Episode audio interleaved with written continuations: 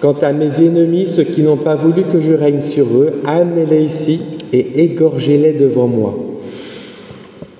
Ah, une parole qui nous réveille. Le contexte de l'évangile, c'est cette conversation avec les disciples qui sentent que c'est la fin de vie pour Jésus et qui pensent que le royaume est pour bientôt.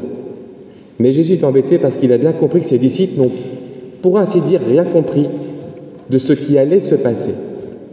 Alors il leur donne une parabole. Une parabole, c'est une parole qui est faite pour nous interpeller. Et j'espère que cette parole vous interpelle. Quant à mes ennemis qui n'ont pas voulu que je règne sur eux, amenez-les ici et égorgez-les devant moi. Ça, c'est une parabole. C'est une parole de Dieu qui est faite pour nous faire réagir. Il y a trois façons de réagir. Qui est sûr ici que Jésus va égorger ses ennemis ses yeux Ou qui pense au contraire que c'est absolument impossible Ou qui croit plutôt ne pas savoir ou n'avoir pas compris Alors on reprend la parabole. Il y a d'abord ce premier et ce second disciple dont il est dit très bien bon serviteur. Le serviteur dont il est question, on rappelle ce qui s'est passé. Le roi est parti, leur a laissé une somme, et la somme a porté du fruit. Et quand le roi revient, quand le Christ reviendra, nous les serviteurs que nous sommes, si on a fait fructifier les talents que nous avons reçus de Dieu, le Seigneur va nous récompenser. Et c'est bien ce que Dieu veut nous enseigner aujourd'hui, c'est d'abord sa bonté et sa générosité. À celui qui a reçu et qui fait fructifier ses dons, Dieu est hyper généreux.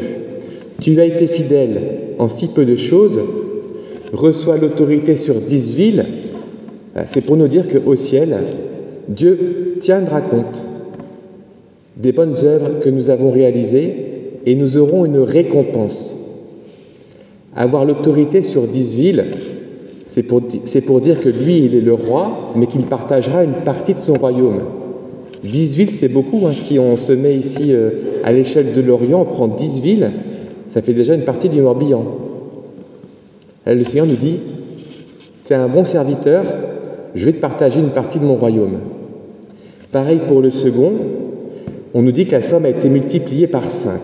Alors soyons sûrs que celui qui est fidèle, ça veut dire celui qui a confiance en Dieu comme un enfant a naturellement confiance dans la bonté de ses parents. Comme un enfant naturellement a envie de suivre ses parents.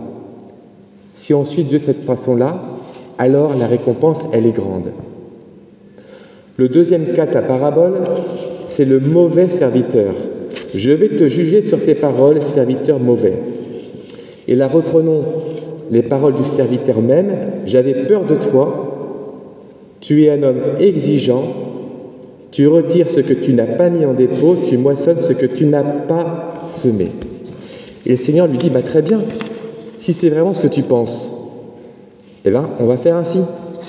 Tu veux un Dieu mauvais, eh bien, tu vas l'avoir. Et le Seigneur nous montre finalement comme c'est ridicule d'avoir eu peur de lui parce que finalement on s'est fait peur nous-mêmes. Alors c'est une parabole, donc il y a quand même un jeu ici où le Seigneur prend un peu plaisir à montrer à celui qui a une fausse idée de Dieu que quelque part son idée, elle est ridicule. Et il va rentrer dans ce jeu ridicule pour essayer de pousser ce mauvais serviteur à la conversion. Et la conversion, ça veut dire littéralement en grec métanoïa, changer d'état d'esprit. Alors il va falloir qu'il passe de la peur à la confiance. Mais le Seigneur, en quelque sorte, est rentré dans son jeu pour lui montrer que c'est ridicule. Et mieux encore, avec les ennemis de Dieu. Le Seigneur nous dit ceci par rapport aux ennemis. Amenez-les devant moi et que je les égorge. Alors là, le Seigneur est vraiment rentré à fond dans la mentalité de ceux qui refusaient que Dieu règne sur eux. Et dire ceci, c'est finalement leur dire, regardez à quel point ça n'a aucun sens ce que vous êtes en train de dire de moi. Et je vais aller jusqu'au bout de votre non-sens en disant cette parole, à ce moment-là, je vous égorge. Donc vraiment, c'est nous pousser dans nos retranchements ce que le Seigneur nous dit ici aujourd'hui. Tu veux être un ennemi, je vais te montrer comme ta pensée est ridicule, parce que si vraiment je suis celui qui traite ainsi les hommes, à ce moment-là, je pourrais te tuer. Alors que toute la Bible nous dit l'inverse. Alors que Dieu a fait tout l'inverse du début jusqu'à la fin, c'est l'inverse même. Il a donné son propre Fils pour que pas un seul d'entre nous se perde. C'est ce qu'on prie à chaque enterrement. Dieu a donné son Fils pour que pas un seul d'entre nous se perde. Donc voilà, comprenons bien la parabole. C'est ridicule de penser que Dieu voudrait notre mal. Et il nous le montre en allant jusqu'au bout de nos mauvais raisonnements. Il reflète nos, nos, pensées qui parfois sont vraiment à côté de la plaque. Dieu est bonté. Et cette anecdote que nous raconte Thérèse de Lisieux résume bien les affaires. Je t'assure que le bon Dieu est bien meilleur que tu le crois. Il se contente d'un regard, d'un soupir d'amour. Regarde un petit enfant qui vient de fâcher sa mère en se mettant en colère ou bien en lui désobéissant.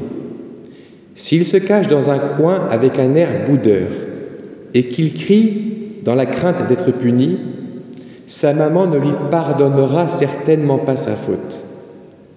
Mais s'il vient lui tendre ses petits bras en souriant et en disant ⁇ Embrasse-moi, je ne recommencerai plus ⁇ est-ce que sa mère pourra ne pas le presser contre son cœur avec tendresse et oublier ses malices enfantines?